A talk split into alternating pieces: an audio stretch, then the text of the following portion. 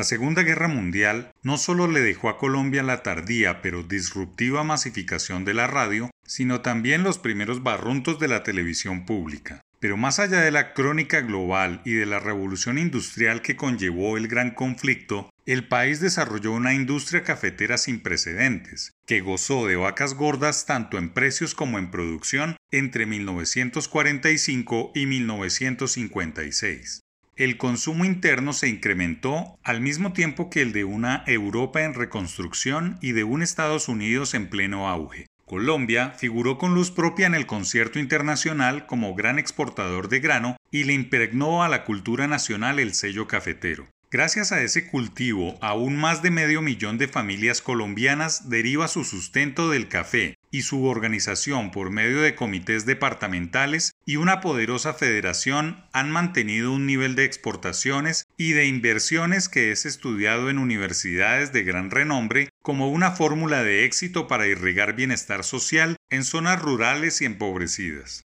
Casi en todos los lugares en donde se ha establecido y desarrollado por décadas la cultura cafetera, se ha salido de la pobreza extrema y la generación de trabajo es permanente. Eso explica que el viejo eje cafetero, Caldas, Quindío y Risaralda ahora tenga otras vocaciones económicas como el turismo, mientras que la mayor producción del grano se concentra en lugares de mano de obra barata y pobreza por debajo del promedio nacional como Cauca, Huila y Nariño. Por estos días de pandemia y de bloqueos, dos componentes de un cóctel perverso para la gente, el precio internacional del café ha superado los 2 dólares por libra, lo que supone el precio más alto casi en la última década. La carga de 125 kilos ha llegado a 1,5 millones de pesos, valor nunca alcanzado antes, pero con el sinsabor de que no se ha podido cumplirle a los compradores extranjeros porque las vías están bloqueadas. Es más, la mano de obra escasea por el miedo a desplazarse de una finca a otra o de un departamento a otro.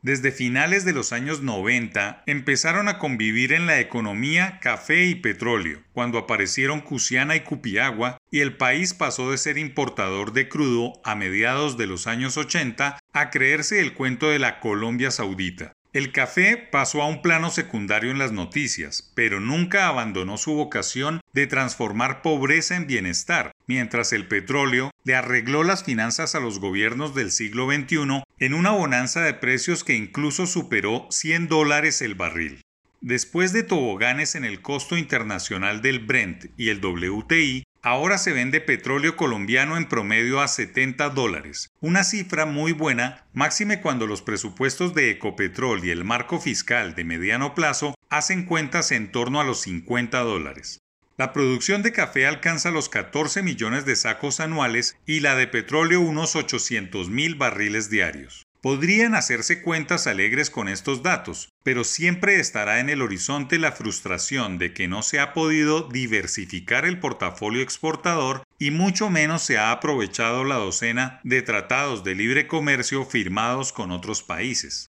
El reto no es abandonar el petróleo o el café, darles las gracias siempre. El cuento está en encontrar nuevos productos o mejor aún, servicios de exportación.